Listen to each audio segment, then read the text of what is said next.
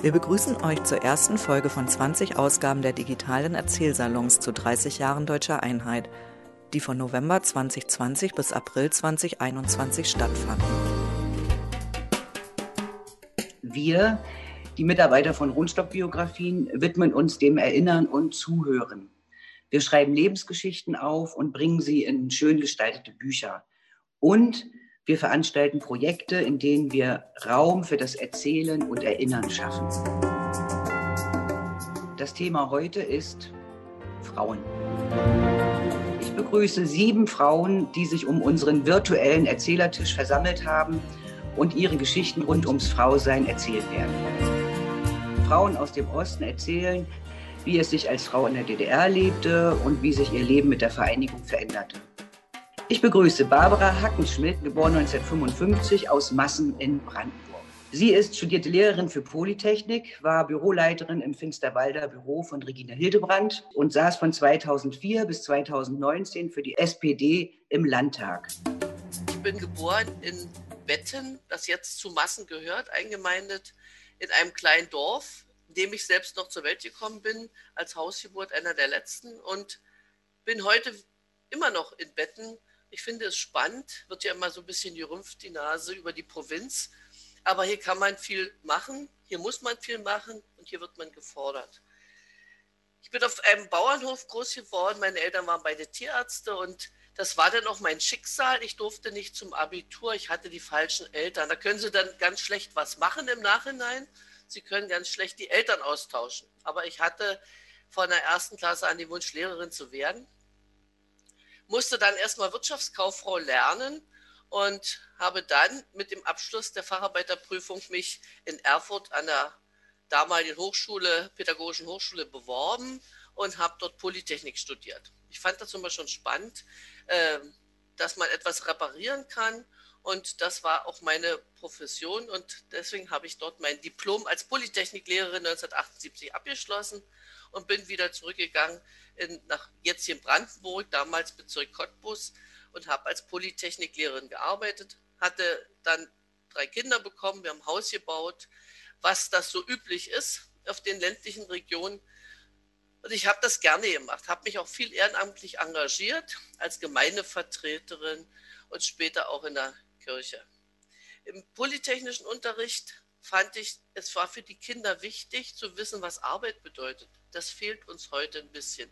Es wird sehr viel über alles Mögliche in der Schule gesprochen, aber was eigentlich Arbeit bedeutet, wie so ein Alltag aussieht, das war der Tag in der der Unterrichtstag in der Produktion. Ich weiß genau noch, wie meine Tochter nach Hause kam aus der Tischfabrik, die es bei uns hier gibt, und hat gesagt, das will ich nie machen, den ganzen Tag Tischbeine vom Band zu nehmen und dann in eine Gitterboxpalette zu packen. Also die Kinder wussten schon, was im Arbeitsalltag auf sie drauf zukommt. Das fand ich in Ordnung. Ich denke, man kann es schlecht erklären, man muss es erfahren. Mit der Wende fiel dieses Fach weg. Ich habe dann noch ein bisschen Mathe, Englisch, Musik unterrichtet, 9., 10. Klasse Musik. Die Schüler mir gesagt haben, sie singen nicht und sie sind auch keine Musiklehrerin.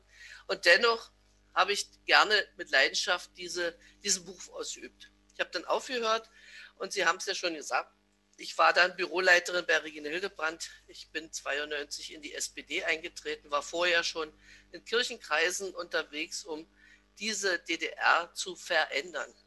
Es ging dann alles schneller als gedacht. Und ich finde es heutzutage, man kann ja Geschichte am besten rückwärts betrachten. Es ist richtig so gewesen. Ich glaube nicht, dass uns mehr Zeit, mehr gebracht hat. Auch weniger Fehler werden nicht gemacht worden. Es gab den Plan nicht. Es gab überhaupt keinen Plan. Man hat nach gut, nach gut Gewissen und Absprachen versucht, das Beste draus zu machen. Und ich glaube, wir haben hier doch das Beste draus gemacht. Mit der Wende bin ich politischer geworden und politisch aktiver geworden. Ich habe ja gesagt, zu DDR-Zeiten war ich Gemeindevertreterin, aber mit dem Eintritt in die SPD und mit der Wende habe ich das erste Mal das Thema Frauen wahrgenommen. Es war für mich eine Selbstverständlichkeit. In der DDR war man angeblich als Frau gleichberechtigt. Im Nachhinein sieht man das alles etwas anders. Ich sage mal, warum sollten Frauen demonstrieren? Voll beschäftigt, drei Kinder, Haus bauen. Man hatte gar keine Zeit und man war eingespannt. Und jetzt, nach der Wende, ging es als erstes großes Thema der Frauen die Abschaffung des Paragraphen 218. Und die Frauen waren nicht dazu zu bewegen, auf die Straße zu gehen dafür. Sie konnten sich nicht vorstellen, dass man ihnen das einfach wegnimmt. Das war in ihren Köpfen nicht vorstellbar. Deswegen habe ich immer wieder argumentiert, ihr müsst euch angucken, der Bundestag besteht aus alten Männern, die dafür überhaupt keine Empathie haben. Und wir müssen darum kämpfen, um die Rechte der Frauen. Und das hat mich äh, immer stärker bewegt. Und ich habe mich dann an, engagiert in der sozialdemokratischen Frauenbewegung sozusagen in der ASF. Da war ich auch stellvertretende Bundesvorsitzende. Und parallel dazu bin ich zweite Vorsitzende oder erst im Vorstand dann zweite Vorsitzende der Frauenbrücke Ost-West geworden. Und das, was wir hier heute machen mit dem Erzählsalon, ist so ein bisschen die Grundlage für die Frauenbrücke. Mit diesem Staatsbürgerinnenverein, für den machen wir zweimal im Jahr Foren zu aktuell politischen Themen und es treffen sich 60 bis 80 Frauen, die unter der Präambel nicht übereinander, sondern miteinander reden, diese Themen bearbeiten, aber sich dann im Freiraum, Abendessen, Mittagessen kennenlernen, sich gegenseitig einladen in ihre Lebenswelten und diese Begegnung von Ost und West ist sehr, sehr wichtig. Man kann gar nicht genug einander von den Erfahrungen erzählen. Und ich glaube, das wird auch noch länger benötigt werden, obwohl jüngere Frauen sagen, ach, das brauchen wir eigentlich nicht mehr. Wir wissen ja alles. Nein, die Selbsterfahrung, diese weiterzugeben im Vier-Augen-Gespräch oder am Tisch, das ist schon wichtig. Ich bin dann in den Landtag, vorher war ich schon Kreistagsvorsitzende, das war für mich alles politisches Neuland. Das hatte ich nicht geplant. Ich habe nie mich um ein Mandat beworben. Ich wurde immer gefragt, kannst du das nicht machen? Und ich habe in diesen Jahren so viel gelernt. Da bin ich stolz drauf, dass ich diese Chance hatte. Die hätte ich in der DDR nie gehabt. Und ich habe dazu Mentorenprogramme gemacht und das Wissen und die Erkenntnis an junge Frauen weitergegeben. Und ich denke, das ist ganz wichtig. Wir müssen es schaffen, dass mehr Frauen auch in diese politischen Mandate gehen, um die Politik zu ändern. Alte weiße Männer werden nicht diese Bedürfnisse der Frauen übernehmen und unterstützen. Es gibt Ausnahmen. Da gibt es eine schöne Geschichte. Ich war im Willy Brandt-Haus in Berlin, im Fahrstuhl ein älterer Mann. Und den habe ich angesprochen, ob er Frauenpolitik unterstützt. Sagt er, ja, ich muss. Ich sage, wieso müssen Sie? Meine Tochter legt da Wert drauf. Zum Beispiel Kindergarten. Das war noch vor zehn Jahren, wo Thema Kindergarten so ein bisschen bei den Wessis so na, die leisten sich aus unseren Steuergeldern die Kinderbetreuung. Ich sage, naja, und wieso? Ja, die will arbeiten gehen und wir brauchen Kinderbetreuung. Jetzt muss ich den Kindergarten unterstützen. Er war ein Unternehmer, ein sozialdemokratischer. Und ich finde, wenn die eigene Betroffenheit oder die Betroffenheit in die eigene Familie kommt, können wir auch Männer gewinnen. Wir müssen Männer gewinnen. Und die neue Vätergeneration, da bin ich ganz stolz, die macht das. Die erkennen, dass die Väter auch partizipieren und erfolgreich partizipieren, wenn sie erleben als Hausmänner für diese kurze Elternzeit, wie Kinder zu Hause ticken. Frau Eckert wird das ja selber wissen mit drei Kindern. Ich hatte auch drei Kinder, habe jetzt drei Enkelkinder. Die Männer sind eine andere Generation, aber sie sind in dieser Generation noch nicht in den Mandaten. Das sind andere Typen. Und das ist unser Problem. Wir müssen Männer gewinnen für diese Frauenthemen, die für die Zukunft ganz wichtig sind. Ich bin gerne politisch unterwegs gewesen. Sie haben mir gesagt, Jahre 55, also ich bin 65. Und ich möchte das, was Sie hier als Salon machen, auch über, ich bin jetzt Geschäftsführerin bei einer Arbeitsgemeinschaft für Erwachsenenbildung in den dörflichen Regionen machen. Wir brauchen im Dialog im, im ganzen Land mehr Respekt. Wir brauchen mehr Zuhören. Sie haben es vorhin in der Anmoderation richtig gesagt die Talkshows sind das schlechteste Beispiel. Es kommen sechs Personen, die haben recht und es gehen sechs Personen, die haben recht. Es gibt keine Argumentationsstrategien. Ich habe als Politikerin aktiv immer gesagt, wenn jemand kam, hat mir was erzählt, habe ich gesagt, das habe ich noch nicht so gesehen. Ich muss meinen Standpunkt sozusagen anpassen. das wird der Politik oftmals vorgeworfen, dass wir Kompromisse schließen. Politik funktioniert nur mit Kompromissen, mit nichts anderem. Und ähm, ich denke schon, dass diese Fun-Gesellschaft jetzt ein bisschen auf den Boden der Tatsachen geworfen wurde durch die Pandemie. wir sind gemeinsam stark genug, wenn wir uns gegenseitig respektieren, auch der, der andere mit den Argumenten, die ich nicht unterstützen kann. Ich finde, Kommunikation kann uns weiterbringen. Nichts anderes. Nichts anderes kann in dieser Gesellschaft uns weiterbringen, als miteinander zu reden. Und dazu gehört auch das Zuhören. Ich habe das wirklich von Regine Hildebrand gelernt in den Bürgersprechstunden, lange zuzuhören. Die Leute kamen mit einer Erwartungshaltung und wollten jetzt die Lösung. Und sie hat immer gesagt, ja, erzählen Sie doch immer. Na, was soll ich erzählen? Naja, welches Problem haben Sie? Und das waren zu 90 Prozent Kommunikationsprobleme, ob mit dem Chef im Arbeitsleben oder zu Hause. Ich glaube schon, dass wir eine Chance haben, gut durch diese Pandemie zu kommen, mit allen Schrecken und allen Nachteilen, wenn wir sehen, wie es dem anderen geht. Das ist auch ein wichtiger Punkt, den Du-Standpunkt zu erkennen und zu sagen, was, wie geht es dir? und dieses Zuhören und daraus Politikfelder zu entwickeln und im Bereich der Frauen ganz, ganz wichtig. Ich denke schon, wir haben als Frauen eine Chance, aber wir müssen auch handeln. Und ich wünsche mir mehr Frauen in die politischen Ebenen, angefangen von Gemeindevertretungen, aber auch im Ehrenamt Verantwortung zu übernehmen für eine Gesellschaft, die wirklich paritätisch besetzt ist. Unser Gesetz ist leider gescheitert, unser Paritätgesetz, aber wir machen weiter, weil es nur so geht, dass Parlamente paritätisch besetzt auch eine Chance haben, entsprechende Aspekte von Frauen und Familien. Ich sehe mal bei den Frauen auch die Familien. Das habe ich immer so gesehen, auch zu DDR-Zeiten. Und in der Wende sage ich immer wieder, die Frauen hatten die größte Last zu tragen. Die Männer, wenn sie ihre Arbeit verloren haben, waren stinke sauer, haben sich zurückgezogen. Die Frauen mussten alles regeln die das erlebt haben, alle Versicherungen von heute auf morgen, das ganze gesellschaftliche Leben haben zu 90 Prozent die Frauen bewerkstelligen müssen. Sie müssen die Knöpfe zusammenhalten. Deswegen sage ich immer, wenn Sie eine Firma haben oder wenn Sie eine, einen Verein haben, nehmen Sie sich eine gute Frau als Finanzerin, die hat es gelernt, die Knöpfe zusammenzuhalten und äh, hinterfragt jedes Mal, muss das sein?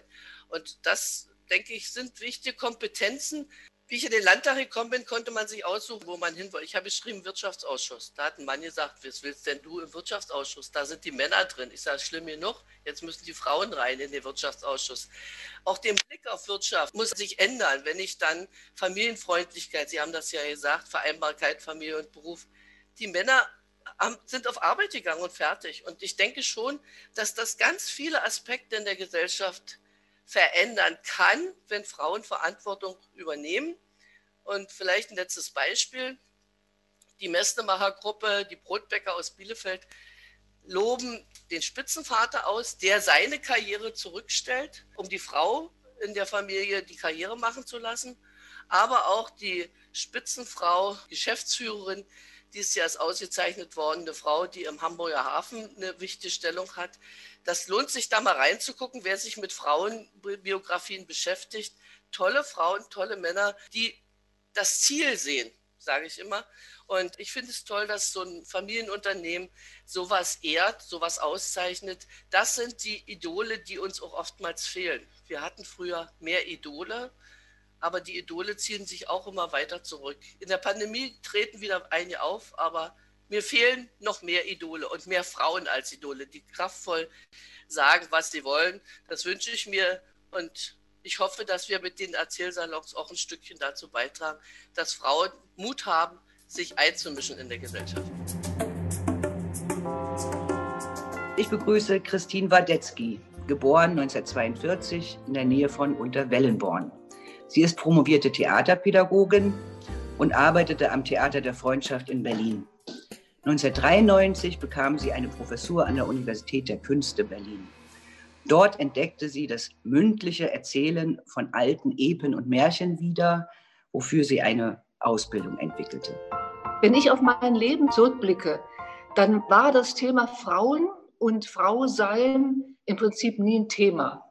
Also ich bin in, der, in meiner Kindheit groß geworden mit einer außerordentlich aktiven Mutter, die als Grundschullehrerin im Bereich der Kultur sehr, sehr viel gemacht hat. Sie hat eine Tanzgruppe in der Schule geleitet, sie hat einen Chor geleitet, sie hat eine Theatergruppe geleitet, sie hat eine Sprecherinnengruppe und eine Sprechergruppe geleitet, hat große Programme zusammengestellt, fantastisch das alles hingekriegt. Ähm, aber das war für mich derartig selbstverständlich, dass ich da nie daran gedacht habe, dass sie eine Frau ist und neben ihrer Berufstätigkeit ja auch noch zu Hause alles auch noch regeln musste. Das hat sie fantastisch gemacht. Ich habe allerdings daneben auch einen sehr starken und einsichtsvollen Vater gehabt, der sich später dann in den 70er und 80er Jahren sehr im Naturschutz organisiert hatte und im Naturschutz hat er eine Arbeitsgemeinschaft junger Naturforscher auch gegründet, hat Prozesse geführt, unter anderem gegen die Landwirtschaft und gegen einen der Großbetriebe in unserer Nähe in der Maxhütte wegen des Bienensterbens. Und er hat diese Prozesse tatsächlich auch als Vorsitzender der, ähm, des Naturschutzes dort in der Gegend hatte die Prozesse auch gewonnen. Also ich bin mit einfach starken Eltern groß geworden, sowohl mit einer Mutter als auch mit einem Vater, die ähm, mir als Vorbilder auch immer gedient haben und wo ich also dieses Frausein gar nicht als ein Problem in irgendeiner Weise erkannt habe. Ich bin gern zur Schule gegangen, insbesondere gern zur sogenannten erweiterten Oberschule. Sie müssen sich vorstellen, wir haben den Schulbeginn gehabt um halb sieben, 6.30 Uhr in der Kreisstadt. Das heißt, man musste von unserem Dorf bis dahin auch noch kommen, aber merkwürdigerweise selbst das hat uns eigentlich auch nichts ausgemacht. Was ich noch sagen will, in dieser Zeit der Oberschule hatten wir natürlich sehr unterschiedliche Lehrer. Unter anderem hatten wir einen Lehrer, der mit uns in einer 11. Klasse ins Berliner Ensemble gefahren ist. Also wir Mäuse aus der tiefsten Provinz mussten ins oder konnten, durften mit ihm ins Berliner Ensemble fahren, haben bei den Proben zugeschaut. Wegwert hat damals die Tage der Kommunen probiert. Wir saßen sprachlos, vollkommen eigentlich paralysiert in den Proben und mussten anschließend dann zu den Schauspielern in die Kantine gehen und sollten uns mit den Schauspielern darüber unterhalten. Also das nur als eine Episode aus dem, was in der erweiterten Oberschule alles auf ähm, mich zugekommen ist. Auch in der erweiterten Oberschule habe ich das Problem des Frauseins nie als ein wirkliches Problem erfahren. Auch später im Studium ist es mir einfach nicht untergekommen. Ich habe sehr gern studiert, allerdings unter sehr anfänglich staatsverordneten, sehr misslichen Bedingungen, denn unser Studium begann im ersten Studienjahr nicht in Jena, wo wir eigentlich unseren Studienplatz hatten. Wir haben, ich habe Germanistik und Anglistik studiert, sondern es begann in einem kleinen Ort in der Nähe von Rudelstadt im Thüringer Wald, in einem Kinderferienlager, war unsere Seminargruppe untergebracht mit dem Dozenten, der uns Englisch unterrichten sollte. Das gesamte erste Semester waren wir einen Tag oder ich glaube sogar zwei Tage im Schwarzer in der Produktion, haben dort gearbeitet und drei Tage haben wir in diesem Kinderferienlager oben im Thüringer Wald, haben wir dann Englisch gelernt. Das sollte unsere Verbindung zur Arbeiterklasse stärken. Da war auch wiederum das Thema Frau überhaupt keine, kein Thema. Also wirklich prekär war diese Situation, dass wir eben nicht wirklich studieren konnten, das Fach, das wir studieren wollten. Im zweiten Semester in der Nähe von Jena in einem Dorf mussten wir zwei Tage lang in der LPG Schweine ausmisten, Strohballen stapeln und alles sowas. Also auch da waren nur zwei Tage oder drei Tage dann Studium möglich. War ein ganz kurzfristiges Experiment. Es ging dann weiter mit ähm, Lehrerinnen. Ich wurde als Lehrerin, wir mussten dorthin gehen, wo uns der Staat hinschickt. Ich wollte unbedingt Lehrerin werden. Ich wollte immer mit Kindern oder mit Jugendlichen arbeiten, kam nach Skopa, dort werden viele kennen, nicht? Die, die Skopa-Werke und bin dort grandios gescheitert. Also so ein Scheitern habe ich in meinem Leben nie wieder erlebt und ich glaube, irgendwo hängt mir das bis heute an. Also ich hatte vier Klassen, zwei Klassen, neunte und zehnte Klasse in Deutsch und diese eine zehnte Klasse, das war damals auch ein Experiment in der DDR, hat mit ihrem Schulabschluss zehnte Klasse auch ein Facharbeiter gemacht. Das heißt, die waren drei Wochen lang, waren die in der Schule, eine Woche lang im Betrieb und die sind in der 1. Klasse 33 äh, Schüler, 31 Jungen, zwei Mädchen, eine davon war schwanger. Also ich weiß nicht, also ich, mir bleibt schon wieder die Spucke weg. Also ich sollte denen nur beibringen, Willkommen und Abschied. Geschwindheit und so weiter und sollte ihm Prometheus von Goethe und die Ringparabel von Herrn Lessing. Also ich fing an und habe den das versucht zu rezitieren. Der erste fiel vom Stuhl, weil sie gekippelt haben. Der zweite äh, begann mit allen anderen zusammen ein riesen. Die dritten setzten ihre Fahrradhelme auf. Es war wirklich eine Katastrophe und ich stand als Anfängerin absolut ungeschützt da und bin eigentlich nach diesem Jahr mehr oder weniger nur geflohen. Wie mir das gelungen ist, da aus der Schule rauszukommen, weiß ich heute gar nicht mehr. Es war wirklich schrecklich. Ich wollte immer trotzdem irgendetwas mit Kindern zu tun haben. Kam dann zum Glück nach Berlin in das Theater der Freundschaft, Kinder- und Jugendtheater in Ostberlin mit seinen 234 Mitarbeiterinnen und Mitarbeitern. Und dort war eine Intendantin, Frau Rodenberg, eine Frau, hat die Intendanz inne gehabt. Wir sind mitunter sehr heftig aneinander geraten, weil sie hatte Vorstellungen von dem Beruf, den ich dort ausübte, Theaterpädagogin, ganz andere als ich. Also ich fühlte mich nicht als die Aufpasserin der Volksbildung, sondern mein großes Interesse war, und das ist mit Leidenschaft bis heute so geblieben, wie eigentlich reagieren Kinder auf künstlerische Angebote, die Erwachsene machen. Und das war natürlich ein wunderbares Feld im Theater. Jeden Tag liefen Inszenierungen, jeden Tag saßen da Kinder in den unterschiedlichsten Altersstufen und haben sich das angeschaut. Ja, und was passiert denn dann bei denen? Da denken sie große Konzepte aus, die Künstler. Kommt das eigentlich an und wie kommt es an? Und ich habe mich dann relativ schnell darauf spezialisiert, rezeptionspsychologische Untersuchungen zu machen. Ich habe nochmal im Fernstudium dann pädagogische Psychologie studiert, um an Verfahren reinzukommen, die über die reine Befragung hinausgehen. Denn die reine Befragung, was, was gefällt euch und warum nicht und so weiter, die bringen mehr oder weniger nur Allgemeinplätze. Und was ich da rausbekomme, war umwerfend nicht zu erwarten gewesen Erkenntnisse, die also nicht blank auf, der, auf dem Tisch lagen. Nicht? Das war wie ein Graben, wirklich war in der Empfindungswelt dieser Kinder, in der Gedankenwelt dieser Kinder. Faszinierend, wie Kinder das, was Erwachsene sich ausdenken, reflektieren. Ein für uns eigentlich unbekanntes Terrain. So, das war das eine große Feld, was ich mit unterschiedlichsten Untersuchungen meinen Kollegen, wir waren drei Theaterpädagogen, die das gemacht haben, und eine Sekretärin gemacht haben. Das zweite große Feld, was ich damals versucht habe zu beackern, war, wenn die Kinder ins Theater kommen, die bringen doch etwas mit. Welche sind denn die Erfahrungen? Die Erfahrungen, die das auch wiederum brechen, was auf der Bühne stattfindet. Und da haben wir große Projekte gemacht, in denen wir Kinder von sechs bis acht, dann die 13- und 14-Jährigen, die 15-, 16-Jährigen in persönlichen Gesprächen, in einfach persönlichen Gesprächen auf Tonband aufgenommen, ihre Erfahrung im Leben, in der Familie und, und so weiter reflektiert haben. Ein umwerfendes Material, das gibt für die, von den Großen, das wurden dann zwei Inszenierungen am Theater, von den Kleinen, von den sechs bis acht Jahren zutiefst beeindruckend und zutiefst beunruhigend und mitunter auch wirklich, also zu Tränen rührende Geschichten, die uns diese kleinen, ich weiß gar nicht warum, als wären plötzlich jemand da gewesen, der ihnen endlich mal zuhört. Sie haben sich ihr Herz geöffnet und was dabei herauskam, war beglückend und bedrückend in gleicher Weise. Dieses Material, vor allem von den Kleinen, wollte ich unbedingt, dass es an die Öffentlichkeit kommt, weil die Kinder etwas von unserer Welt damals in der DDR reflektiert haben, was so nicht bekannt war in wirklich Kinderwind tut die Wahrheit kund. Das war es wirklich.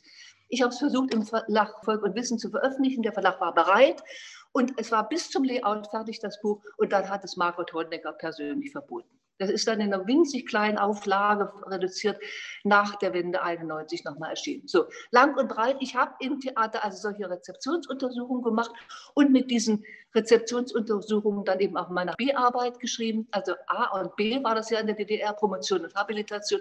Und hatte nach der Wende weil mir es dann nicht mehr sinnvoll erschien, im Theater zu bleiben, weil unsere Arbeit am Theater hatte nur Sinn, wenn sie in Kooperation oder eingebunden war in die Intention eines Ensembles, was relativ lange zusammengeblieben ist, wo man eine Konzeption hatte, die sich über einen längeren Zeitraum entwickelt hatte.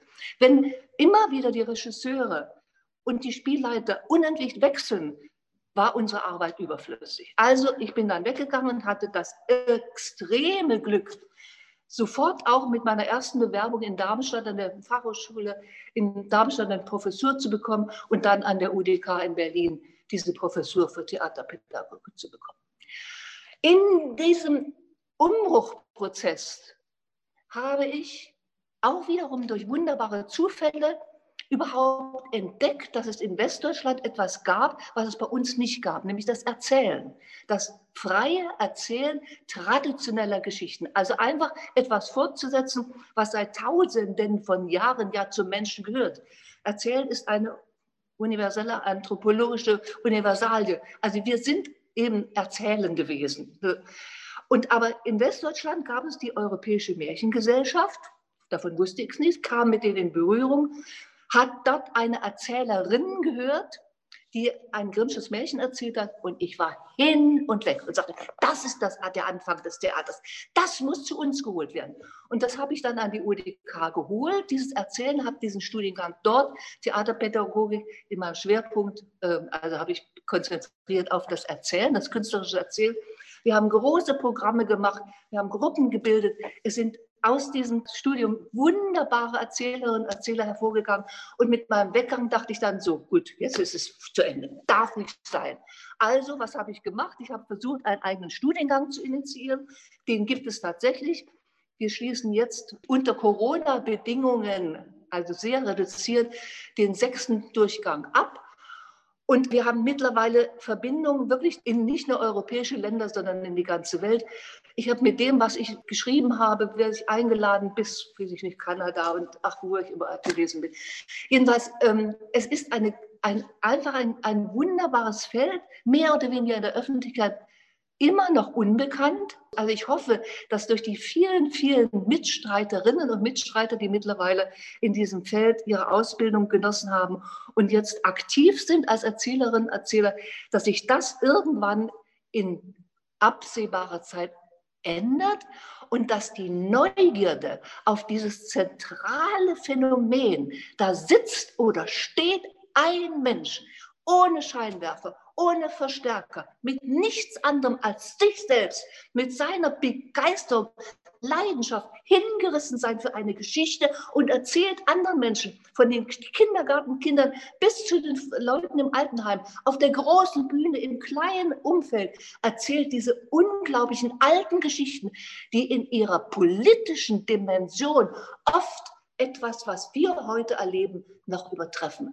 Also diese alten Geschichten sind nicht abgestanden, ab verstaubt. Im Gegenteil, sie bringen oft genau die Positionen und Probleme, die wir heute politisch um uns haben, genau auf den Punkt, in einer so erschütternden Weise oft, in einer mitreißenden Weise, dass ich nur sagen kann, Leute, besinnt euch auf diese wunderbare Fähigkeit. Was könnt ihr uns allen vermitteln? Nur über traditionelle Geschichten. Und dann, um, jetzt schließlich höre ich auf, da spielt für mich das Frausein nach wie vor keine Rolle. Ich habe weder in irgendeiner Weise meine Unterstützung gefunden, weil ich Frau bin oder was. Auch als Mutter habe ich mich selbstverständlich wunderbar als Mutter auch gefühlt und so weiter. Da könnte ich vieles erzählen. Und ich habe auch nie Nachteile oder irgendwas. Es war für mich einfach kein Thema. So, damit höre ich jetzt auf. Uli Wittig Großkurt, geboren 1932 aus Jena, ist eine berühmte thüringische Töpferin. Sie gründete ihre Werkstatt 1957, die nun von ihrem Sohn weitergeführt wird. Sie entwickelte ein außerordentlich breites Werksortiment und setzt sich für die Erhaltung des Töpferhandwerks sehr ein. Ich bin in Jena geboren 1932 und bin dann äh, nach einer wunderschönen Kindheit an der Ringwiese in unserem äh, Zeissgebiet ein glückliches Kind gewesen. Dann wurde ich äh, in die Schule eingeführt, in die Jena-Planschule von Professor Peter Petersen. Und das war eine reformpädagogische Schulzeit und wir haben wahnsinnig gut miteinander korrespondiert. Es wurde eine menschliche Vielfalt erzeugt unter uns. Wir haben uns geholfen, wir haben uns beigestanden, wir hatten eine Gemeinschaft untereinander. Und das war ja immerhin in einer Zeit, da blühte noch der Narzissmus. Und vom Nazitum haben wir die Nase voll gehabt, weil meine Schwester gelähmt war von Geburt an. Und mein Vater war 100 Prozent kriegsbeschädigt vom Ersten Weltkrieg. Also wurde ich zur Mobilität erzogen. Ich musste aktiv sein, für andere einstehen und habe auch immer in meinem Leben versucht, Menschen, die, die nicht so stark waren oder die hilfebedürftig waren, zu helfen.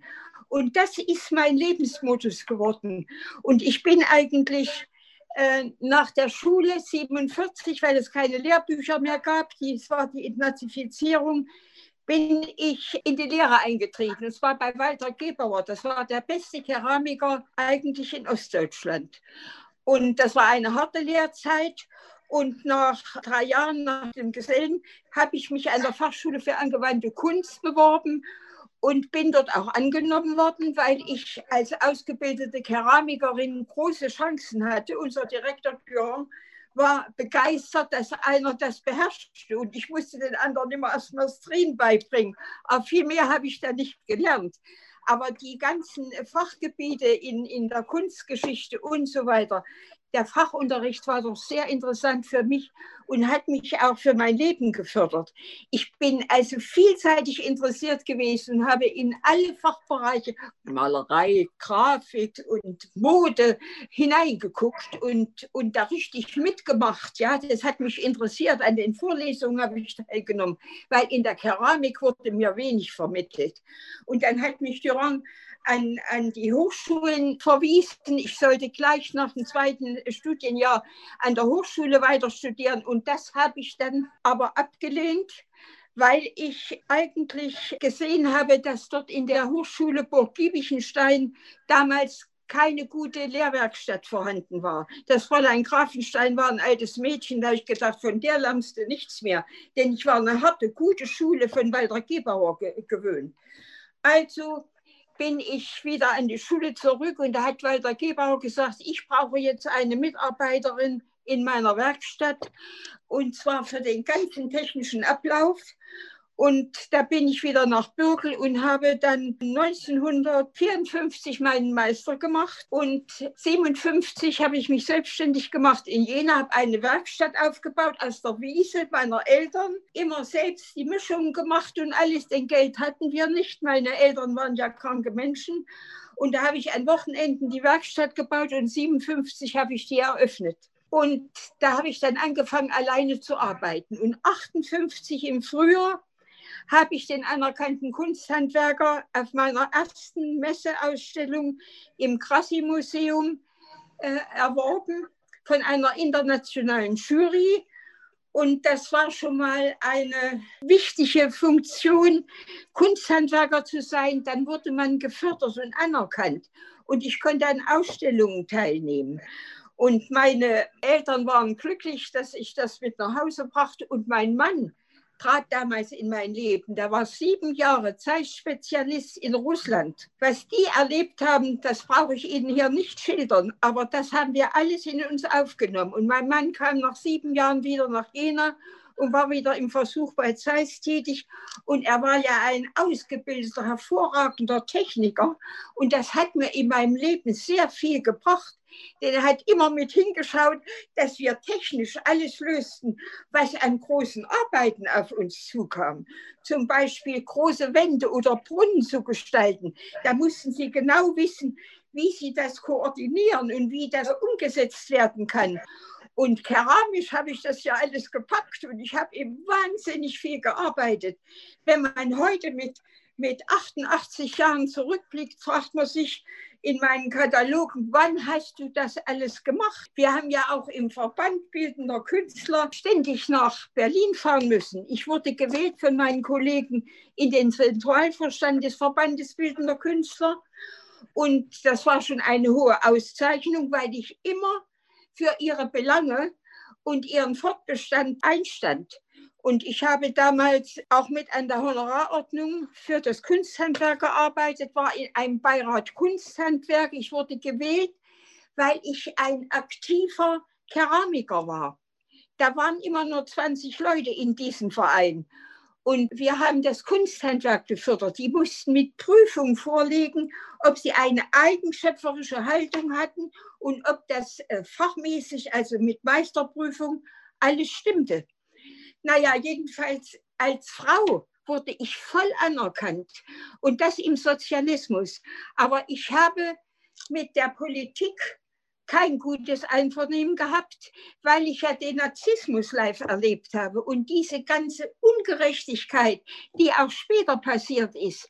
Im Sozialismus, wenn man nicht in, in der FDJ war und nicht in die Partei ging, dann war mir nicht hundertprozentig anerkannt. Und ich bin als Nichtgenosse im Zentralvorstand gewesen und habe dort ein internationales Keramiksymposium eingekämpft, nach meinem ersten Symposium in Ungarn.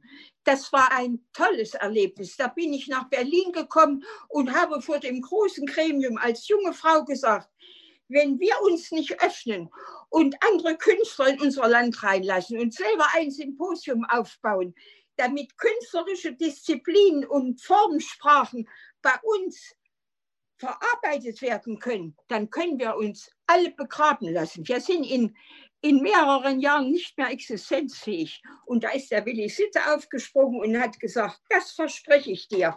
Wir werden ein Symposium machen. Und das war eigentlich meine wichtigste Tat, denn nach einem Jahr fand das Symposium in Römhild statt. Und zwar in der Firma Kramann. Das war ein großer Betrieb. Da wurden wir alle aufgenommen und haben unser erstes Symposium gemacht.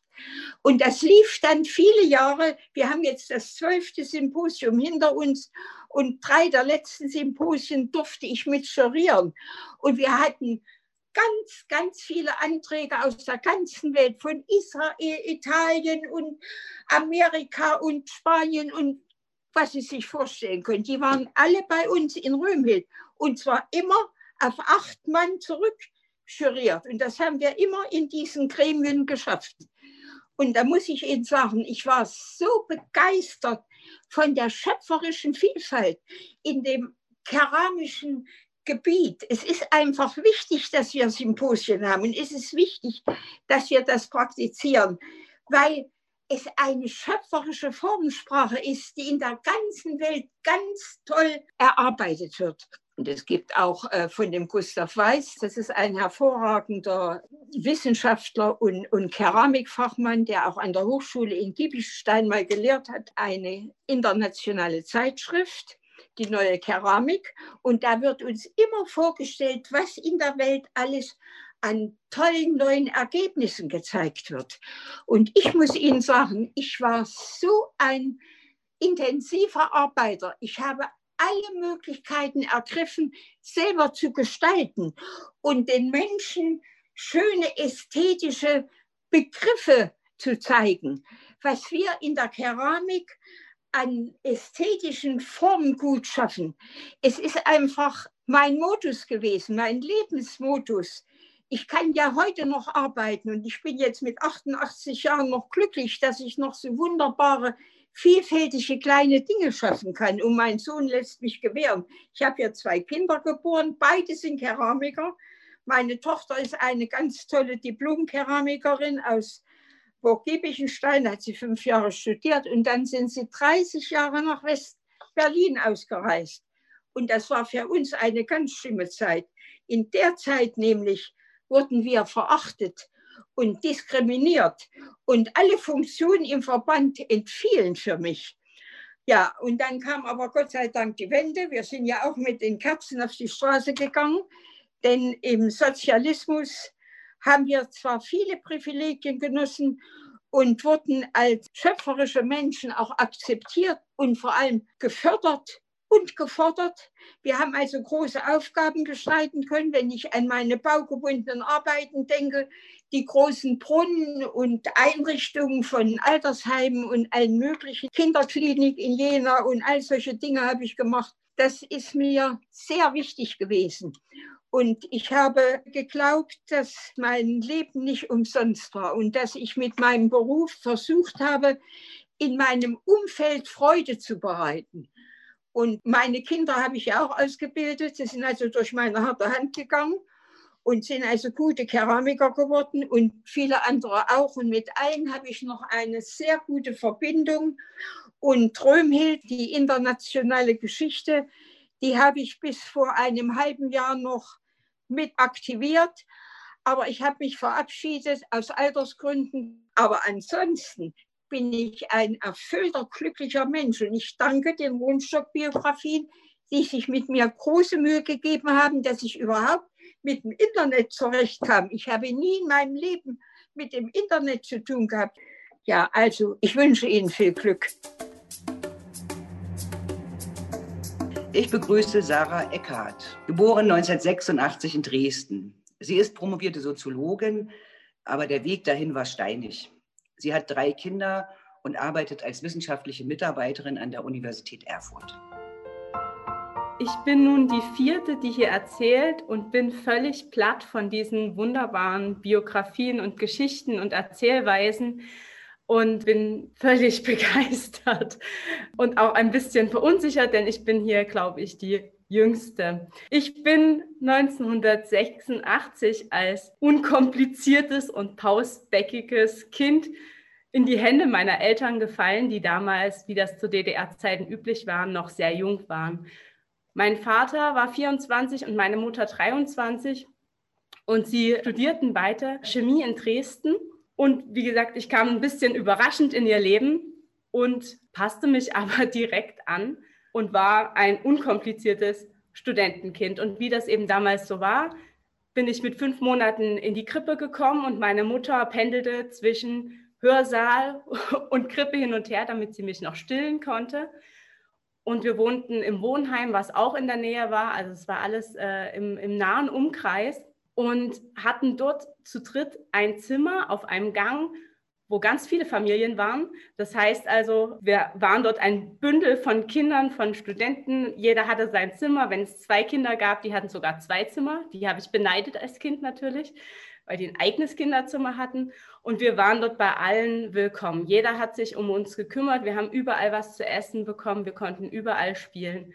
Das war mein Leben in diesem Studentenwohnheim die ersten drei Jahre. Und ich habe vage Erinnerungen, aber ich glaube, ich habe das sehr genossen.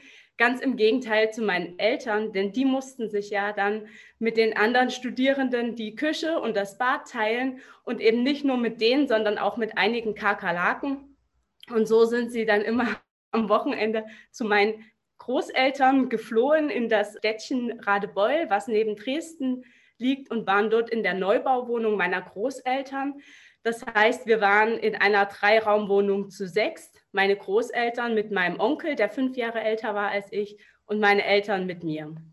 Und als ich drei war, zogen wir dann in diese Neubauwohnung, weil meine El Großeltern eben ein Haus gebaut hatten und wir konnten nachrutschen in diese sehr begehrten Neubauwohnungen, die auch in der Wende noch sehr begehrt waren. Und da gab es ein paar ungläubige Blicke, aber wir haben diese Wohnung damals bekommen. Für meine Eltern war das eine große Erleichterung. Für mein Leben änderte sich nichts, denn ich ging weiter in den Kindergarten an der Uni und meine Eltern studierten weiter und auch nach der Wende blieben sie an der Uni und wurden wissenschaftliche Mitarbeiterinnen in der Chemie.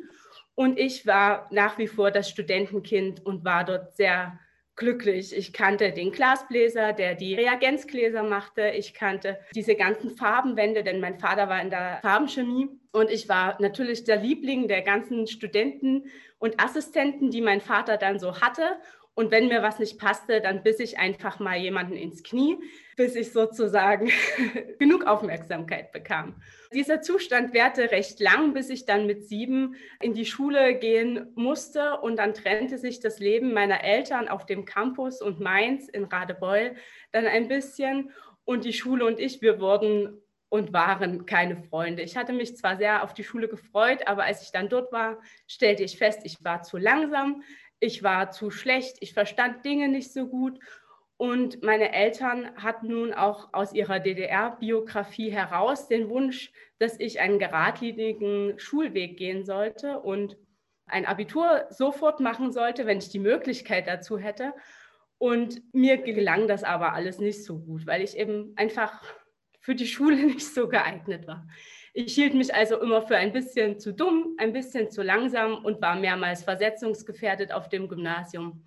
Und meine Eltern hatten dann eben in Chemie in der Zeit dann promoviert, beide, und eben, eben ihren Weg gefunden in ihr Berufsleben, kauften ein Haus, bekamen nochmal zwei Kinder, also da war ich elf und 15 Jahre alt und lebten sozusagen ihr Leben. Und ich versuchte, eine gute Tochter zu sein, mich irgendwie anzupassen, aber das gelang mir besonders im Schulbereich nicht so gut.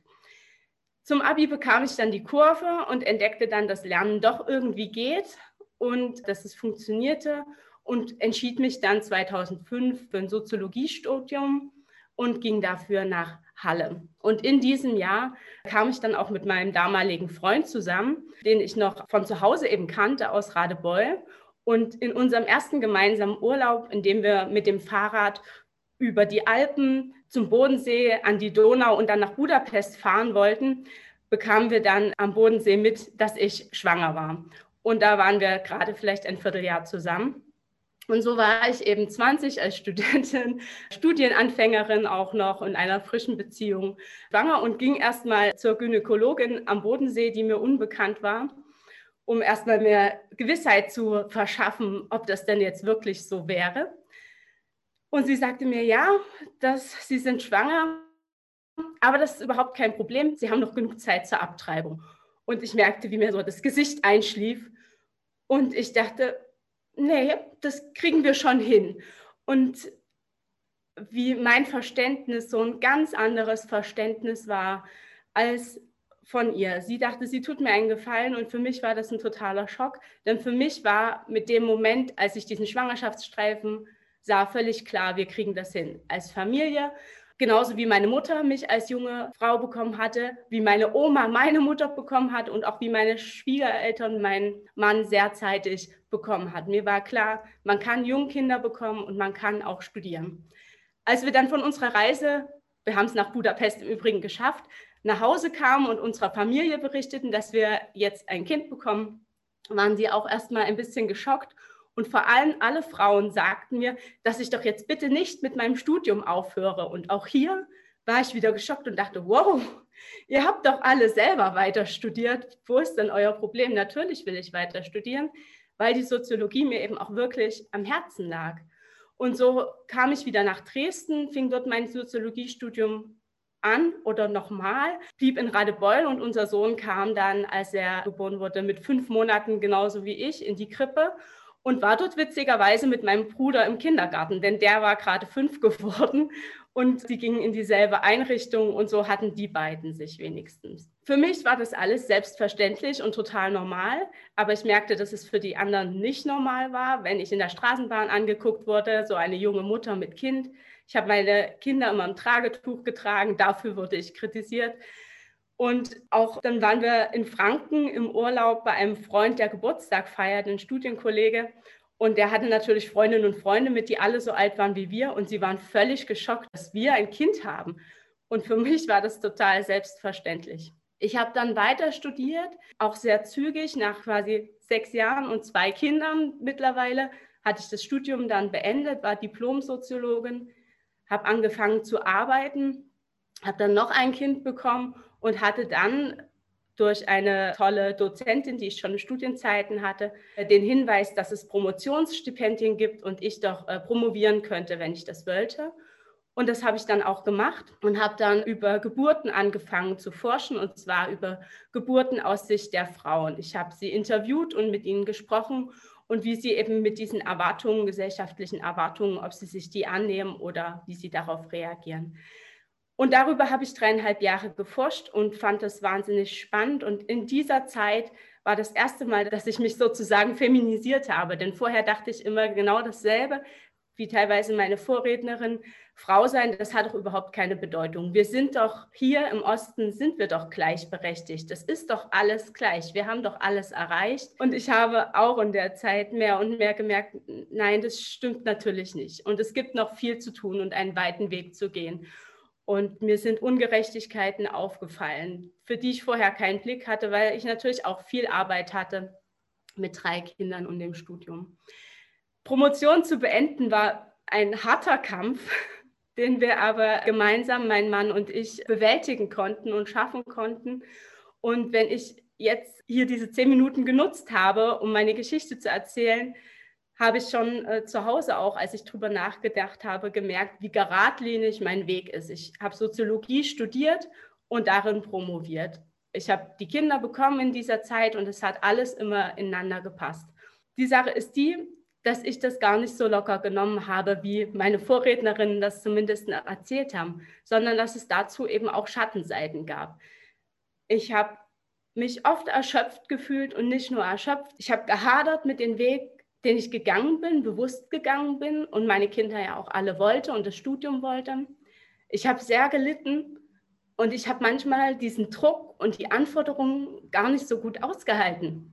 Und ich musste dann mit Mitte 20 und ich bin, wie gesagt, erstaunt, das zu hören, wie viel sie alle in ihrem Leben geschafft haben. Ich habe das nicht so gut geschafft.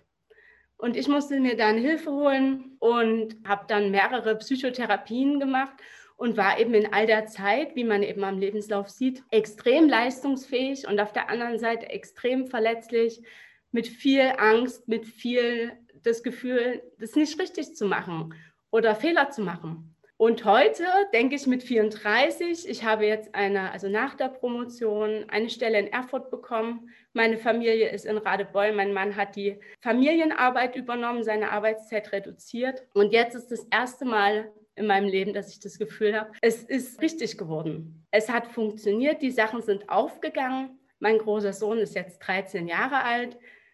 Der ist gerade in einer tollen Phase, dass er sich bei uns permanent bedankt und froh ist darüber, was wir machen und wie wir uns bemühen.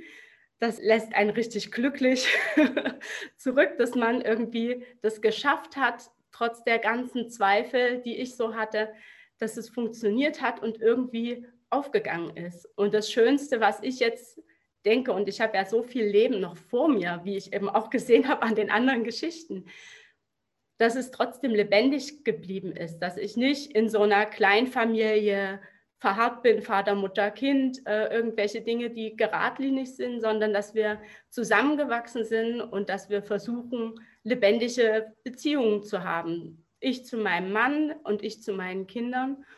Und dass ich auch mit diesen schwierigen Zeiten, die ich durchmachen musste, gut oder die mitnehmen konnte und daran wachsen konnte und jetzt irgendwie so dastehen kann und das erste Mal denke, es war doch alles ganz gut und guck mal, es wird alles gut werden. Genau. Vielen Dank, dass ich hier erzählen durfte. Martine Paulke, geboren 1959 in Berlin, lernte beim VEB Berlin Kosmetik Kosmetikerin. Nach der Vereinigung eröffnete sie zunächst eine Drogerie, danach drei Bekleidungsläden.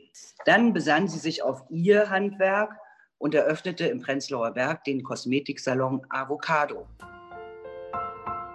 Ich bin 1959 geboren in Berlin und bin zur Schule gegangen, auch in Pankow und bin dann ins Institut für Lehrerbildung.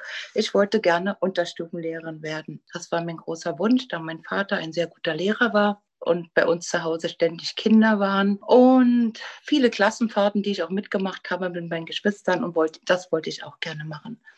Das tat ich auch, bis ich dann merkte, ich musste mit einer Pionierleiterin immer zusammenarbeiten. Das war leider nicht das, was ich gerne wollte. Ich hatte große Probleme hier mit der Stadtsicherheit. Ich wurde mehrmals verhört, ich wurde mehrmals abgeholt, ich wurde in Frankfurt oder festgenommen. Das war ganz schlimm für mich. Ich erzähle das mal ganz kurz, weil ich finde, das das ist, erscheint mir manchmal wie ein Traum, den ich erlebt habe.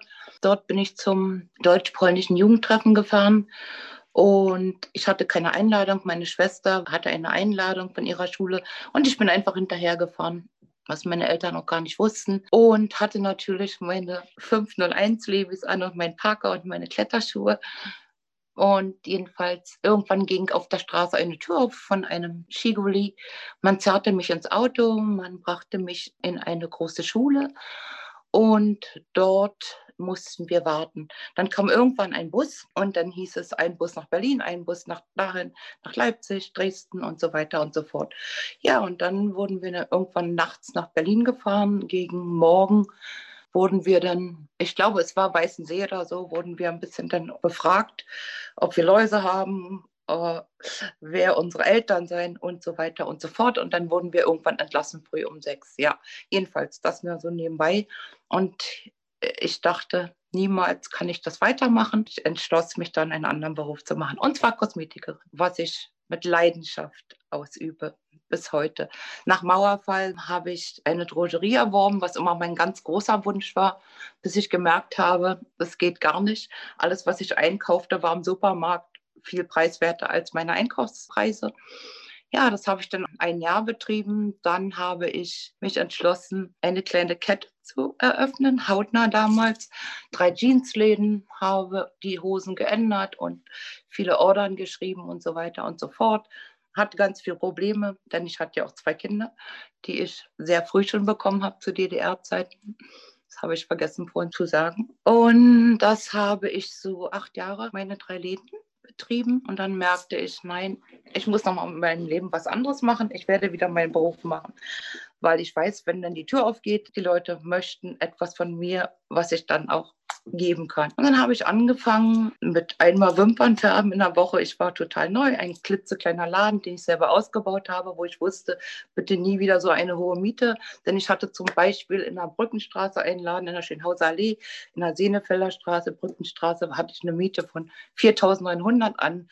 Firma Vielmann zu zahlen, habe den Laden noch ausgebaut. Der war denkmalgeschützt, musste teure Fenster einbauen. Ich habe das Geld, was ich verdient habe, immer wieder ausgegeben naja, dann viele Einbrüche gehabt und so weiter und so fort. Also ich zurück, jetzt nochmal zurück, ein kleiner Sprung. Dann habe ich den Laden in einer Sehnefälle aufgemacht, Avocado-Kosmetik. Ja, und da bin ich bis heute. Und das sind jetzt 26 Jahre. Und habe so wunderbare Kunden und bin so glücklich mit meinem Beruf. Manchmal denke ich, okay, wenn ich so nachdenke, weil ich sehr, sehr gerne mit Kindern zusammen bin, das hätte ich vielleicht sehr gerne gemacht, aber unter den damaligen politischen Verhältnissen, weil ich ja immer mit Pionierleiterin und sowas zu tun hatte, ging das überhaupt nicht. Und jetzt, wie gesagt, bin ich dort 26 Jahre, habe so wunderbare Leute kennengelernt in meinem Laden, habe so schöne Sachen erlebt und bin ein kleines bisschen anders, glaube ich. Es gibt viele Institute, die verkaufen viele teure Sachen, stehe ich gar nicht dahinter, habe in der Zwischenzeit vor einem Jahr mit meiner Schwester zusammen eine eigene Creme entwickelt. Bin ein Jahr zur Schule gegangen bei einem Chemiker, der jetzt 82, 82 Jahre alt ist und gerade verstorben ist. Habe mit ihm seine Rezepte weiterentwickelt und mache jetzt meine eigene Creme noch nebenbei. Maria Strathausen, geboren 1950 aus Heiligenstadt in Thüringen, lernte Radiologieassistentin, bekam eine leitende Stellung und auch drei Kinder. In der Wende wechselte sie in den Handwerksbetrieb ihres Mannes. Die Unternehmerfrauen gefielen ihr. Sie baute den Landesverband in Thüringen auf und ist seit langem dessen Vorsitzende. Meine Geschichte beginnt in Dingelstedt. Ich bin in eine Familie geboren mit noch sechs Geschwistern. Ich habe noch sechs Geschwister. Mein Vater ist 1907 geboren, vielleicht auch eine prägende Zeit. Vier meiner Brüder sind selbstständig in verschiedenen Berufen, beziehungsweise haben ihre Betriebe an ihre Kinder schon wieder weitergegeben. Ich bin in die Schule bis zur zehnten Klasse. Abitur war nicht möglich, weil wir einen Handwerksbetrieb hatten das ging damals nicht. Bin dann in die medizinische Fachschule nach Erfurt gegangen und habe medizinisch-technische Assistentin die Ausbildung genossen und habe dann aber auch noch eine Qualifizierung als Radiologieassistentin drangehangen. In der Poliklinik konnte ich dann eine leitende Stelle in der Radiologie einnehmen. Das war in Ordnung, das passte zu mir und ich habe mich da sehr gut und wohl gefühlt. Bis zur Geburt meiner Kinder beziehungsweise danach habe ich dann die Leitung abgegeben und bin nach den Kindern, als die in den Kindergarten gehen konnten, ich eine Halbtagsstelle angenommen. Das war in meinen Augen schon ein Privileg. Mein Mann ist selbstständiger Dachdecker. 1972 hat er seinen Betrieb gegründet. Das war schon noch eine besondere Zeit, da ja auch große Betriebe zugemacht wurden, aber kleine Handwerksbetriebe geduldet wurden. Er fing mit einer Ameise an. Ich weiß nicht, ob das bekannt ist. Das ist also ein historisches Gefährt. Es gab nicht viele Materialien, Sand, einen Teerofen und Leitern und damit hat er seinen Dachdeckerberuf ausgeführt. Er hat seinen Meister gemacht, mühsam, weil das in Leuna war, also unter Vorstellungen, die jetzt heute nicht mehr tragbar sind oder nicht mehr möglich sind. Die Firma konnte auch nicht wachsen. Das wurde eingeschränkt zu DDR-Zeiten, wie viel und welche Mitarbeiter wir bekommen konnten. Wir hatten zwei Mitarbeiter, aber Lehrlinge durften wir nicht ausbilden.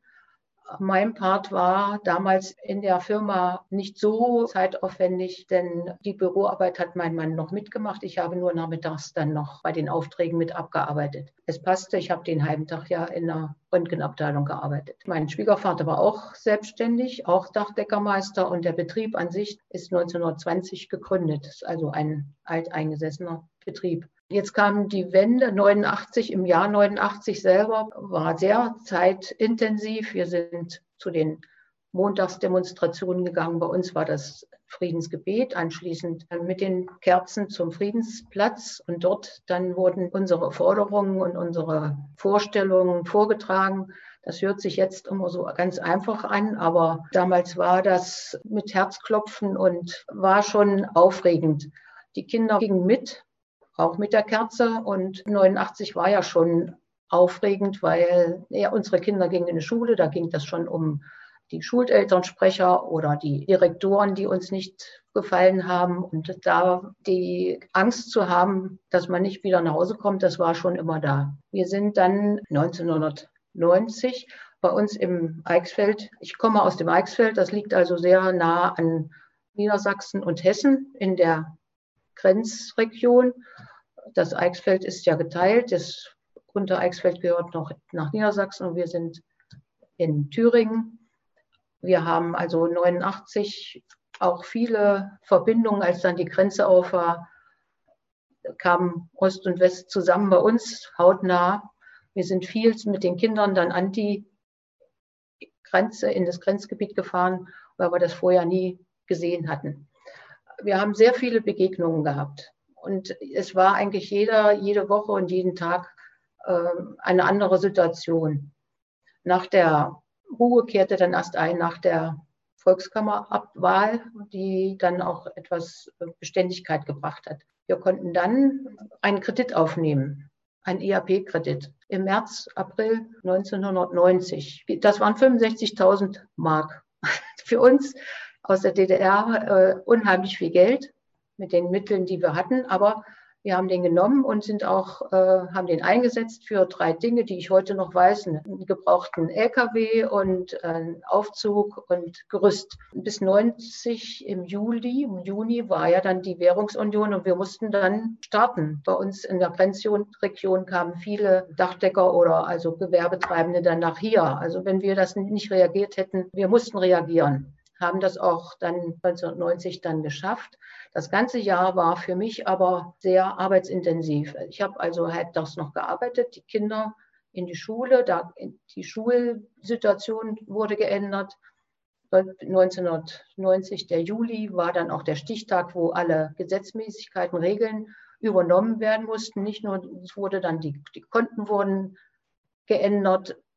Es wurde ja alles geändert eigentlich bis auf die Postleitzahlen, aber da komme ich dann später nochmal drauf. Wir standen in der Situation, dass wir ja auch das bundesdeutsche Recht dann übernommen haben, Arbeitsrecht und Steuerrecht und Gewerbesteuer was, und die Lohnberechnung. Wir kannten nicht Arbeitgeber, Arbeitnehmerbeträge. Das, mein Lohnzettel war so klein und übersichtlich und war gar nicht vergleichbar mit dem, was jetzt gefordert war. Und das Wissen zu holen, musste man dann auch Lehrgänge mitmachen oder Angebote annehmen die ich also nach der Arbeit dann auch noch halbtags gearbeitet, dann noch ein Stück dann die Weiterbildung. Poliklinik sollten aufgelöst werden. Also sind wir dann auch noch mal nach Erfurt gefahren und haben Veto eingelegt, weil das unserer Meinung nach nicht äh, gut war. Wir hatten Besuch in der Poliklinik von Ärzten aus Göttingen, die zu uns kamen und sagten, erhaltet euch dieses. Und wir wollten es und konnten es aber dann nicht. Meine äh, Frage stand immer, schaffe ich das beides. Die Arbeit in der Röntgenabteilung und die im Beruf. Mein Mann hat die fachliche Seite abgedeckt und ist rausgefahren und hat die Baustellen betreut. Und die andere Büroarbeit, Lohnberechnung war für mich noch übrig. Und die Informationen einholen, die Weiterbildung und die fachlichen Dinge sich anzueignen.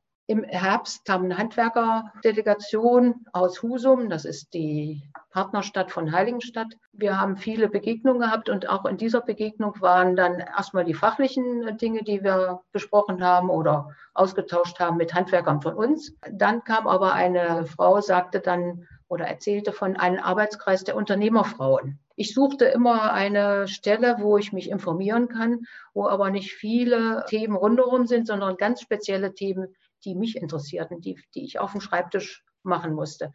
Und die äh, schwärmte von diesen Unternehmerfrauen, die in die, ihren Kreise sich informieren, sich Referenten holen und dann ganz gezielt ihre Fragen stellen können und die dann auch dabei beantwortet werden. Der Geschäftsführer von der Handwerkskammer, das hieß damals noch Handwerkskammer Sitz Heiligenstadt, fing Feuer und wir haben einen Referenten gefunden. Ich suchte eine Stelle, da waren dann Landfrauen, aber die Landfrauen waren nicht das, was ich suchte. Und dieser Arbeitskreis, das ist ein Modellprojekt von der Landesgewerbeamt in Karlsruhe gewesen, die also für Frauen, speziell für Frauen, die aus meistens sozialen Berufen Handwerker geheiratet haben und dann zu Hause das aus dem Stand praktisch leisten mussten. Das war jetzt auch unser Stand oder mein Stand. Ich wusste, dass vielen Handwerker, Frauen das ähnlich ging, die vorher schon in dem, in dem Handwerksdruck des Mannes waren, beziehungsweise die überlegt haben, reinzugehen in diesen Handwerksberuf. Mein Hintergrund war dann auch noch, ich war in einem Kollektiv oder in einer Gemeinschaft, in einer Arbeitsgemeinschaft, also in der Röntgenabteilung mit vielen Leuten immer zusammen, den ganzen Tag, immer wieder neue Gesichter, Patienten und konnte mir nicht vorstellen,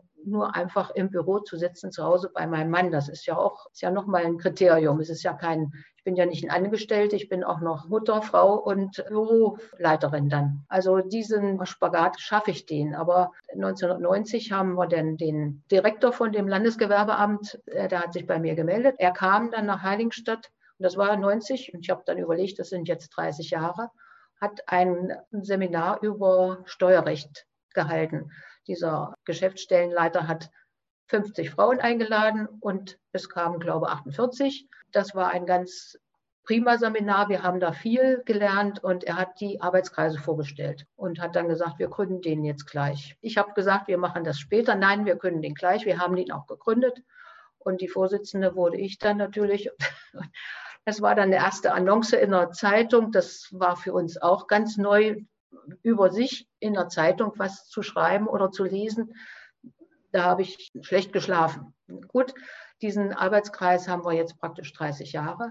Wir haben über diese Handwerkskammer dann auch immer die Einladung verschicken können und wir haben Referenten geholt, die für uns, für die Frauen ganz speziell sind und die nicht noch viel nebenher ist, sondern effektiv die Stunden, die wir da sitzen konnten, konnten wir viel mitnehmen. Es gab viele Angebote für arbeitslose Frauen, die den ganzen Tag dann äh, die Lehrgänge machen könnten. Aber das betraf uns ja nicht und die Zeit hatten wir nicht. So noch zur Erklärung, in der DDR-Zeit hießen die Frauen mithelfende Ehefrauen. Das war ja kein Stand an sich, sondern so ein Gebilde. Also alle Frauen arbeiteten, nur die Frauen waren, arbeiteten nicht, aber sie arbeiteten viel. Viele Frauen haben zu DDR-Zeiten die Betriebe sehr äh, gut geführt mit ihren Männern. Viele Betriebe sind gut geführt worden durch die Frauen. Noch dazu in diesem Jahr kam auch noch diese Änderung der Schullandschaft. Die, es wurde entschieden, also in 89, 90, welche Schulen bleiben dann. Es war in diesem 1990 Jahr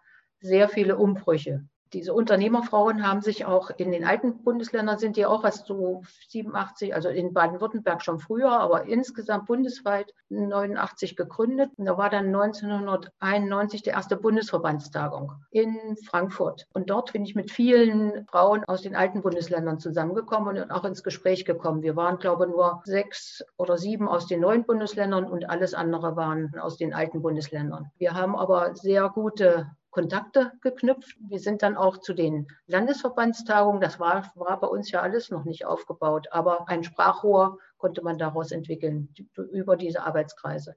Es gab also die Landesverbände und die Bundesverbände. Diese Sitzungen oder Zusammenkünfte habe ich alle wahrgenommen und habe immer viele Kontakte geknüpft und auch viele Gespräche geführt mit den Unternehmerfrauen, was eigentlich sehr wertvoll ist diese Frauen hatten eigentlich die gleiche Situation, die in den Betrieb gegangen sind. Die Berufstätigkeit der Frau in den alten Bundesländern war nicht so hoch wie bei uns. Die Anerkennung hier als arbeitende Frau war hoch und ganz normal. Und die Anerkennung war schon da, auch bei der Bevölkerung und bei den, ja, bei den Männern auch, bei den eigenen Männern auch. Mit dem Arbeitskreis zum Beispiel sind wir auch nach Jülich gefahren. Das ist eine erste, war die erste Landesverbandstagung von Nordrhein-Westfalen.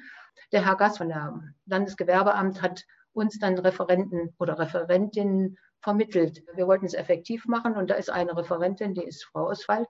Sie war Bilanz oder ist Bilanzbuchhalterin und hat uns Seminare gegeben über Bürowirtschaft und Steuerrecht und wir haben diese Kontakte heute noch. Wir haben dann eine Partnerschaft gegründet 1992 und diese Partnerschaft hält auch noch an. Über diese vielen Gespräche haben wir uns ausgetauscht und haben auch unsere Probleme, die westdeutsche und ostdeutsche Frauen haben, ausgetauscht und haben gemerkt, sie ähneln sich gerade in einem Handwerksbetrieb. Die Probleme mit Familie verbinden oder trennen, Büro und Firma und Handwerk ist das Gleiche. Man ist den ganzen Tag zusammen, ab nach der Feierabend auch noch. Man muss also sehr aufpassen, dass das sich nicht vermischt und auch Trennungen macht. Auch da haben wir dann Seminare gemacht, wie kommen wir da am besten zurecht, nicht nur einfach die fachlichen Sachen, sondern auch, wie komme ich mit meinem Mann zurecht, mit den Kindern, warum sind die so oder so von der psychologischen Seite dann her. Ich komme auf die Postleitzahlen. Bei uns wurde alles neu gemacht und wir haben dann beim Gespräch mal festgestellt mit Frauen aus den alten Bundesländern, die gestöhnt haben, das war 93, oh, jetzt werden die Postleitzahlen geändert. Und dann war meine Antwort nur, wir warten schon, dass es wieder was Neues gibt, weil wir so viele Änderungen hatten in einer relativ kurzen Zeit. Und wir haben das so gut hingekriegt, da können wir eigentlich stolz sein. Gut, ich danke. Rita Müller, geboren 1966 in Prenzlau, lernte in der HO-Kaufhalle Fleischverkäuferin, qualifizierte sich zur Kassiererin, bekam zwei Töchter. In der Wende wurde ihre Stelle wegrationalisiert. Sie war dann Kantinenleiterin, selbstständig als Kurierfahrerin und zwischendurch auch immer mal wieder arbeitslos. Doch sie lässt sich nicht entmutigen. Ich bin 1966 nicht in Prenzlau geboren, sondern in Pasewalk bin aber in der schönen Uckermark in Prenzlau aufgewachsen. Das ist natürlich eine super schöne Gegend, alles drum und dran. Durfte dort zehn Jahre zur Schule gehen, in der Polytechnischen Oberschule. Habe da eben ganz normal meinen Schulabschluss gemacht, habe dann eine Lehre begonnen, so wie jeder andere auch als Verkäuferin oder viele als Verkäuferin und zwar als Fleisch- und Wurstverkäuferin bin mit Leib und Seele dabei gewesen, bin einfach zu gerne zusammen mit Leuten und also dementsprechend habe ich das zu meinem Beruf gemacht und bin da so richtig aufgegangen drin und habe sehr früh, wie gesagt, meine erste Tochter bekommen, schon mit 18. Gehörte eigentlich zu den ganz jungen Frauen in dem Fall, aber in DDR-Zeiten ging das alles trotz alledem. Job war gesichert, Besser konnte es gar nicht sein. Trotz alledem, wie gesagt, man konnte eben auch ein Kind dabei bekommen. Dann bin ich in den Job geblieben, auch als Verkäuferin, habe viele Spezialisierungen mitgenommen, also sprich, habe nicht nur Fleisch und Wurst weiterverkauft, bin dann Kassierin geworden, aus der Kassierin raus direkt noch Schichtkassierer, Verkaufsstellenleiternachweis, also habe die Schulbank immer wieder schön fleißig gedrückt. Zwischendurch auch eben noch meine zweite Tochter bekommen, 1988 dann. Und auch das war alles top, also habe auch weiterhin immer da fleißig in den Job gearbeitet, bis dann die sogenannte Wende kam, die uns ja, wie gesagt, wenn man kleine Kinder hat, die auch sehr schnell anfällig waren und auch eben, wie gesagt, krank wurden, das hat sich dann die Firma nicht mehr lange angucken können und somit habe ich auch das erste Mal dann arbeitslos sein dürfen. Was, wo ich dachte, okay, jetzt bricht die Welt zusammen. So wie, denke ich mal, für vielen in dem Fall auch. Und man überlegt einfach, wie gesagt, jahrelang warst du da, jahrelang hast du deinen Job gemacht, hast ihn gut gemacht, jeder hat dir gesagt, du hast ihn gut gemacht. Und dennoch, wie gesagt, hatte ich die Kündigung in der Tasche. Das war 1990. Also da ging es dann das erste Mal los, für mich die Bekanntschaft zu machen. Aber wie gesagt, ich wäre nicht Rita, wenn ich nicht den Nacken nehmen würde und mich da wieder rausholen würde. Also ging es erstmal trotzdem, wie gesagt, Anträge stellen, Anträge stellen. Mein Mann wurde damals dann auch noch, ich war ja dann schon verheiratet und mein Mann wurde auch noch arbeitslos, damit waren wir schon mal zu zweit. Aber auch, auch die Zeit haben wir dann äh, überbrückt bekommen. Also das äh, ging dann irgendwo.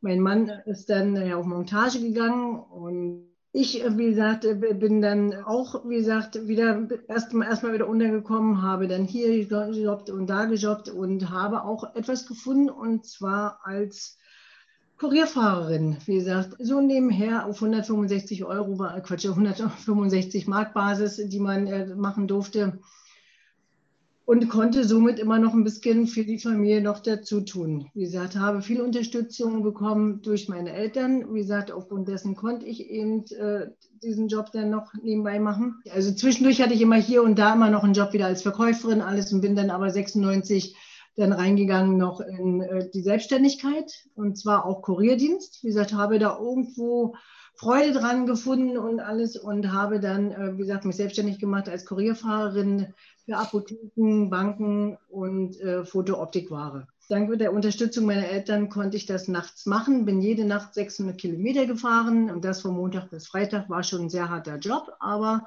es hat Spaß gemacht. Von da aus ging es dann aber irgendwann dank der ja, Zahlungsmoral der Leute natürlich wieder mal bergab. Also ging die Firma pleite nach vier Jahren. In dem Fall ich musste Insolvenz sogar beantragen, aber eine sehr harte Zeit, aber auch die habe ich überstanden bin dann auch wieder hier von hier einen Job in den anderen. Und dann habe ich kennengelernt das Callcenter-Leben. 2000, zwischendurch 93 bin ich noch geschieden worden. Auch wieder, wie gesagt, so ein Tiefschlag. Es ging immer, wie gesagt, hoch, runter, hoch, runter. Aber auch da immer wieder die Unterstützung meiner Eltern, die ich immer wieder bekommen habe. Habe dann meinen jetzigen Mann kennengelernt, der zurzeit dann in Hamburg tätig war und äh, der aber gerne von Hamburg weg wollte. Wie gesagt, jetzt ging ja meine Selbstständigkeit zu Ende in der, in der schönen Stadt Prenzlau und dann wollte er in seine Heimat, er ist auch aus Prenzlau gewesen und äh, wollte gerne wieder zurück. Und da habe ich dann aber gleich gesagt, um Gottes Willen, zwei Arbeitslose auf einen Haufen, nichts. Wir treffen uns in der Wollen Mitte, das war Berlin in dem Fall. Also 2000 haben wir uns dann geeinigt und sind nach Berlin gezogen. Und ich glaube, das war der beste Schritt, den wir machen konnten. Mit dem Schritt 2000 nach Berlin zu gehen, ging das Ganze wieder richtig schön bergauf. Da kamen dann meine Zeiten als Callcenter-Agent, wie gesagt, was ich dann kennenlernen durfte, egal ob bei Quelle, egal ob im, in, im Strombusiness, egal ob in, in der Datenerfassung dann letztendlich, äh, also alle, alles Mögliche, alles, was im Callcenter ist, das wurde jetzt äh, meins. Also da war ich dann zu Hause, habe mich wohlgefühlt drinne und dachte, gut, okay, da wirst du jetzt alt. Aber auch das sollte nicht sein. Nein, Quelle machte pleite, Teldafax machte pleite. Also war immer wieder weiter hoch, runter, hoch, runter. Nun gibt es aber ja Gott sei Dank in der heutigen Zeit immer wieder die Möglichkeit, dennoch äh, ja, MAIs, das sind Mehraufwandsentschädigungen, zu bekommen über das Jobcenter und da wieder in Firmen reinschauen zu können. Und das habe ich dann auch so wie in der Firma SFZ, Soziales Forschungszentrum, durfte ich kennenlernen. Da habe ich dann auch, wie gesagt, äh, hier und da Umfragen mitgemacht und alles. Also auch, wie gesagt, immer wieder rund um den Menschen, immer, immer personengebunden. Also ich war nie weg, Kontakt zu haben mit den Leuten. Aber auch das war dann wieder zu Ende. Und somit bin ich dann 2016 hingekommen ins Kulturgut, in die Agrarbörse. Da habe ich meinen Fuß komplett gefunden und habe auch wieder eine richtige, komplette Festanstellung erhalten. Und äh, da, wie gesagt, bin ich so stolz drauf. Dank auch, wie gesagt, den Chefs, die ich kennenlernen durfte, Menschen, die ich kennenlernen durfte. Bin da heutzutage als technisch-organisatorische Angestellte fest angestellt und fühle mich einfach pudelwohl. Habe kurze Wege bis zur Arbeit, fühle mich einfach daheim und zu Hause. Danke, dass Sie mir zugehört haben.